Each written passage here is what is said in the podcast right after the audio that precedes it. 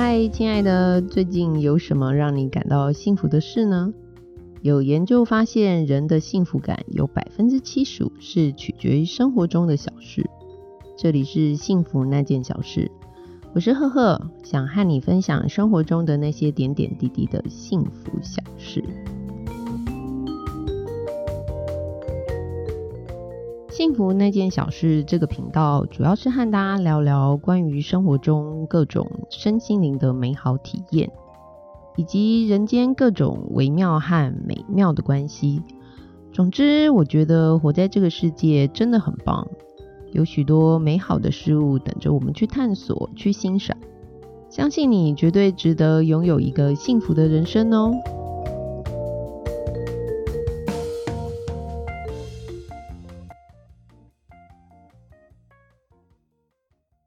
嗨，我是赫赫。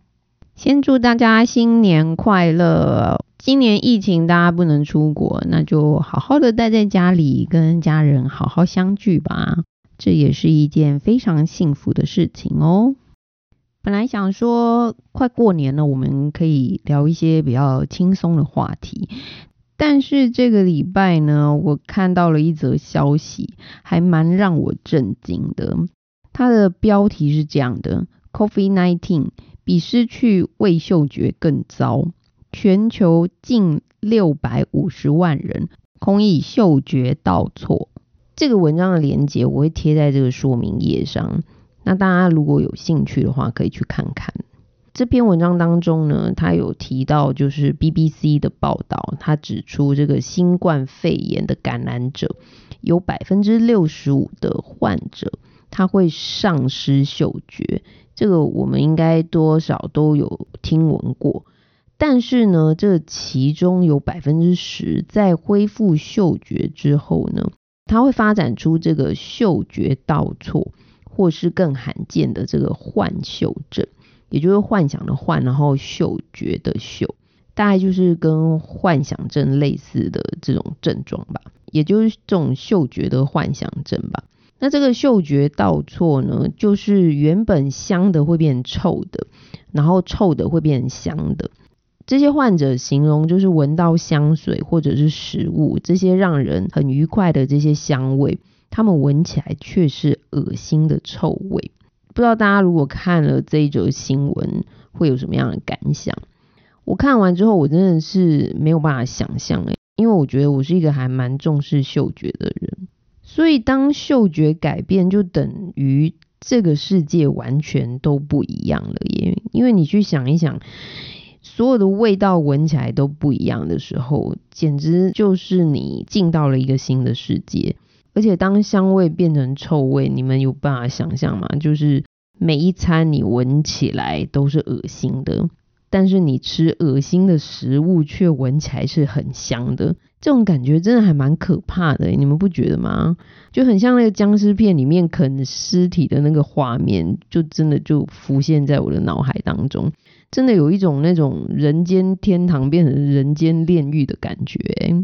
过去我们都知道，就是有视障，然后也有听障，但是现在出现了这个嗅觉障碍，眼睛看不到，我们可以有导盲犬协助。然后我们的耳朵如果听不到的话，我们会有助听器。可是你去想一下，如果我们失去了嗅觉，然后接着味觉，其实也会跟着被影响。因为人体主要的味觉系统只能分辨五种味道，也就是甜啊、咸啊、苦啊，还有那种鲜味。鲜就是新鲜的鲜，所谓尝鲜尝鲜嘛，对不对？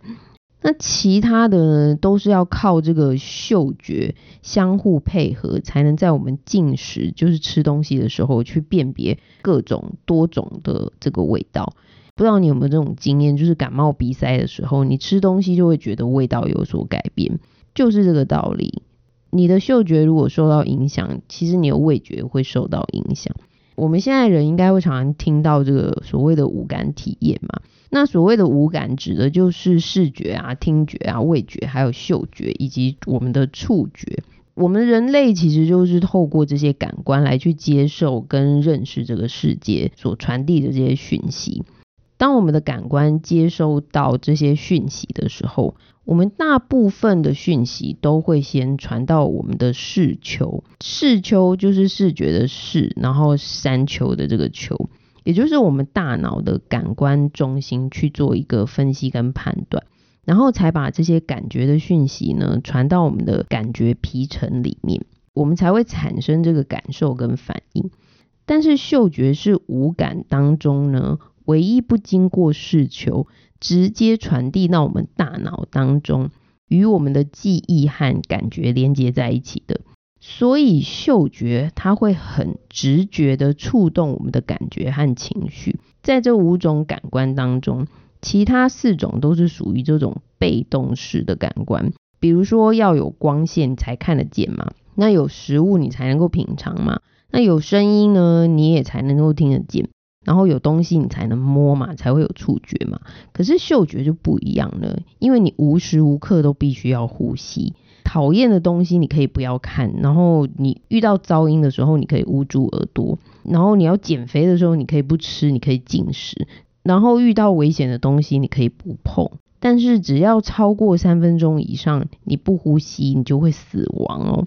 可见嗅觉对我们人类是多么重要的感官，而且是我们无时无刻都必须要使用的这个感官。所以我真的没有办法想象没有嗅觉的世界是什么样子，更何况是这个嗅觉倒错，不知道会感知到一个怎么样的世界。想想看，我们每天的呼吸大约有两万三千零四十次哦，而且有呼就会有吸，所以呼吸其实是一个偶数。就算你出生时第一次是吸气，然后你死亡最后一次是呼气，这样加总起来，呼吸的次数它还是偶数。所以是不是有呼吸的日子就是你的人生？而且很有趣的是，气味是一个很让人难忘的东西哦。法国知名的文学大师普鲁斯特，他曾经在他一个著名的著作《追忆似水年华》这本书上。他写到这个主角回忆他童年的一段文字，我来念给大家听。他这样写：我舀起了一匙刚浸过马德莲的热茶到唇边，温热且掺着蛋糕碎屑的茶水一沾染我的上颚，我就不禁浑身一颤，停下动作，专心一意的感受那一刻。在我的体内发生的绝妙变化，一种难以言喻的快感传遍我的感官，回忆突然浮现脑海。他这里讲到主角，他喝了一口沾着马德莲蛋糕碎屑的这个热茶，然后那个气味呢，让他回忆起就是童年的时候，在这个贡布雷的生活。这个嗅觉引发过往回忆的这个能力，后来就被科学家称为就是普鲁斯特效应。这个意思只是透过气味，它可以将当下的事物记忆在我们脑海里，而且久久你不能忘怀。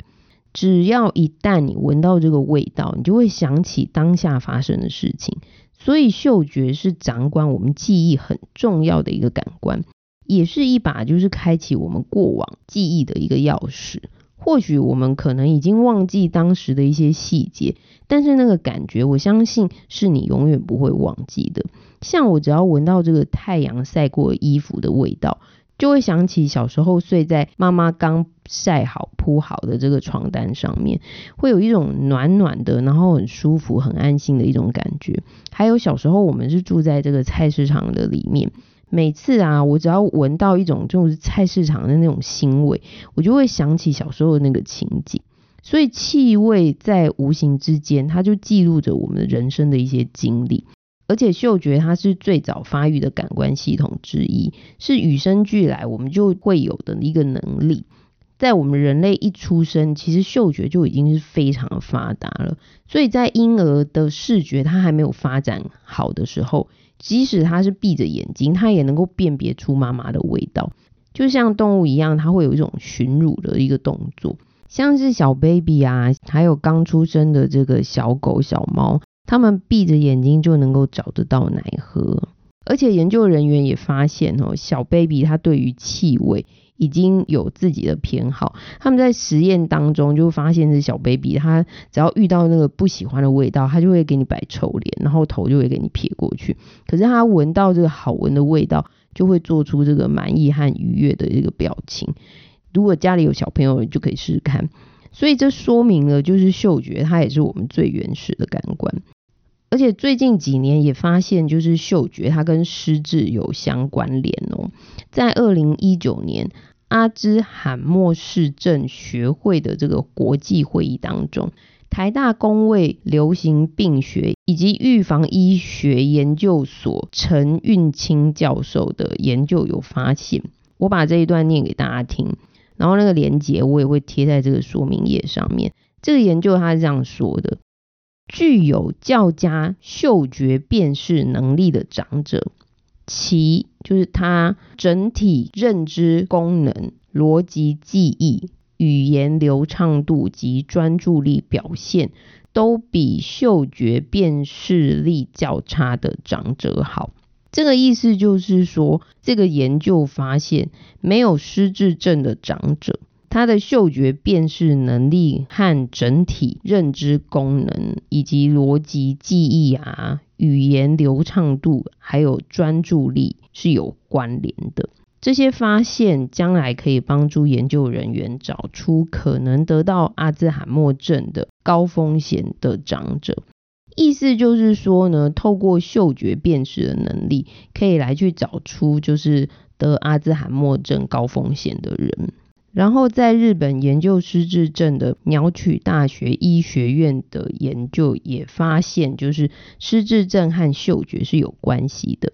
总之呢，嗅觉在我们的生活当中真的影响很大。你想想看，如果你闻不到烧焦的烟味，还有这些农药啊、化学的药剂味，这些有毒的气体，以及就是食物啊腐烂掉的这些气味。还有像瓦斯啊，它其实本身是没有什么味道，但是它为了要让人闻到有警觉性，它去添加这个甲基硫醇的这个臭味，所以这些味道就是让我们人类呢可以有警觉性，然后可以不至于就是去吸入到这些毒气，然后也不会就是吃到一些不新鲜的食物，以至于危害到我们的生命。所以嗅觉最原始其实也是设计用来保命用的。但是呢，在我们这个影音非常发达的时代里呢，日常生活中我们最常照顾到的就是我们的视觉和听觉，所以我们常常会听到就是养眼啊，还有悦耳这样的形容词。顾名思义，其实就是取悦我们的视觉和听觉嘛。但是实在是想不起来有什么是取悦嗅觉的形容词，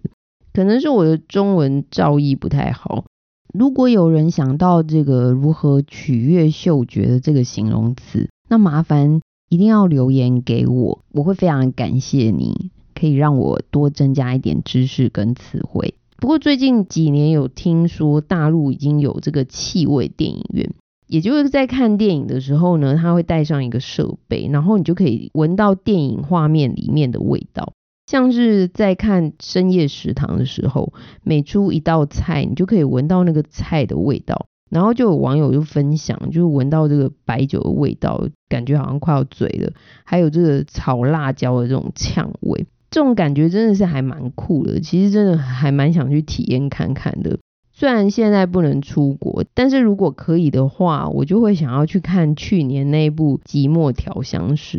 他就在讲那个法国香水界的这个调香大师的一个故事。你想想看，这部电影如果加上气味，一定是超级享受的。当然，最经典跟气味有关的这个电影，应该就是香水吧。真的是希望有朝一日台湾也有这个香气电影院。只是现在我们台湾的电影院还是规定不能有气味，你不能带臭豆腐还有咸酥鸡这种重口味的东西入场。不过也好啦，不然当你在看这个寂寞调香师在调香水的时候，然后你前面座位飘来这个阵阵的臭豆腐的味道，不知道这种体验是什么样的感觉？大家可以发挥一下想象力，我觉得应该会有这种看喜剧片搞笑的感觉吧。反正讲了这么多呢，我其实本来是打算要谈这个生活美学。但是呢，谈到生活美学，就不得不去谈到这个五感体验，因为五感啊，是我们活在这个世界上用来体验和感知这个世界的，而且它也是可以让我们感到幸福快乐的一种管道。所以呢，要去体验生活美学，当然就一定要去训练我们的五感啊。只是嗅觉是一个很重要的感官，而且是非常敏感的感官。我们可以视而不见，我们可以充而不闻，食之无味，但是你就没有办法吸而不嗅，你知道吗？所以我看到这则新闻，真的就不得不先特别拿出来谈，因为我们对于嗅觉真的是太习以为常，然后太理所当然了。这个真的是连学校都没有教的嗅觉生活美学，所以呢，大部分人都会忽略，没有好好去照顾这个重要而且敏感的感官。但是呢，凡走过必留下痕迹嘛，凡闻过呢，也就必留下记忆了。虽然对于气味的感知能力是我们经常忽略的，不过从现在开始，你可以试试看，多去感受你呼跟吸之间到底体验了什么。如果你有常住饭店的话，你不妨多留意，很多的空间当中都有它的专属的气味，尤其是这个五星级的饭店。有两三年的时间，我经常出差到上海。那让我印象最深刻的呢，就是上海的这个和平饭店。一走进去，第一个吸引到我就是它的味道，并不是因为它好闻，而是这个味道跟和平饭店的氛围实在是太搭了。那个味道就好像是把你带到这个一九三零年代的上海，那个混杂着老上海还有这个英美发租界的这种洋味。当你闭上眼睛闻到这个味道的时候，可以感受到，就是当年那个穿梭在这个繁华的外滩，有许多这种高级的黑头车，然后走进和平饭店的都是这些上流社会的人士，他们在这个充满柚木设计还有 Art Deco 风格的这个大厅和走廊的当中川流不息。再搭配上这些老爵士乐手他们所弹奏的这些蓝调乐曲，那个。氛围就更让你可以感受到，就是当年这些带着胭脂味，然后身穿旗袍或者是洋服的女人，跟身上飘着古龙水味，然后梳着油头，还有戴着这个帽子的男人，他们在这种昏暗的水晶灯下，然后跳着华尔兹，或者是喝着红酒，然后抽着雪茄的这种感觉，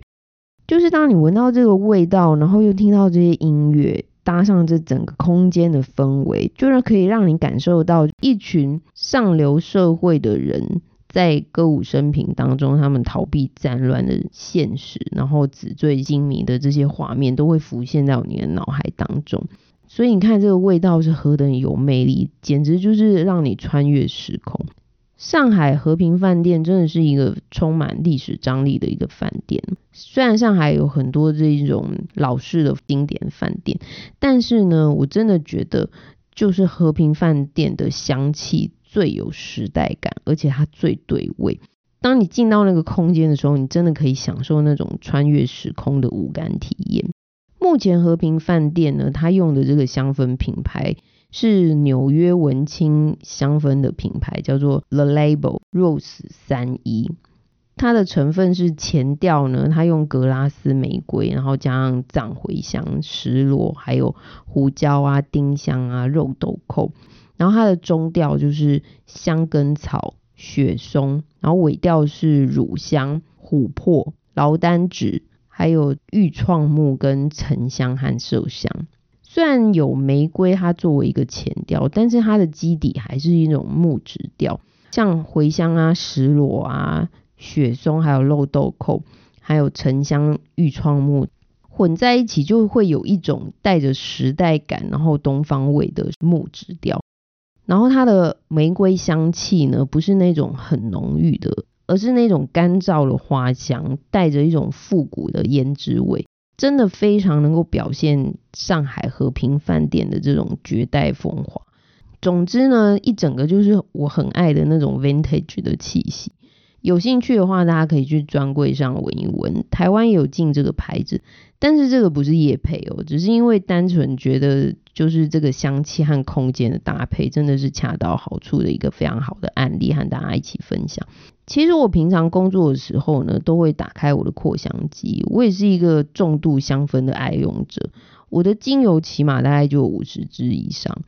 然后空间中的香气真的是会让人的心情非常的愉悦。不过提醒大家，如果说要长时间使用的话，还是建议尽量用天然的啦。虽然天然的东西不见得无毒，大家一定要有这个观念哦，不是天然的就一定好。比如说有些人就会对花生过敏，那花生是很天然的东西啊，但是化学呢也不见得有害。有些合成的香氛是天然萃取，甚至它化学式可能也跟天然一样。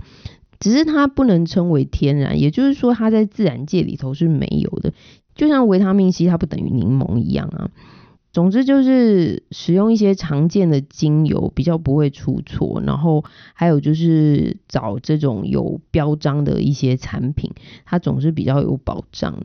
既然嗅觉等同于我们的生命气息是那么的重要，在这个疫情期间，我们真的要非常的感恩。我们还能保有正常的嗅觉能力，所以呢，我们要仔细的去察觉我们的一呼一吸当中到底为我们带来了什么样的体验，而且不要忘记要好好的保护和宠爱我们的嗅觉哦。我是赫赫，很高兴在这里遇见你。如果你的生活中也有幸福的事想要和我分享，欢迎留言给我。如果喜欢我的频道，欢迎打新评分和订阅，以及分享给身边有需要的人。我们下次见喽！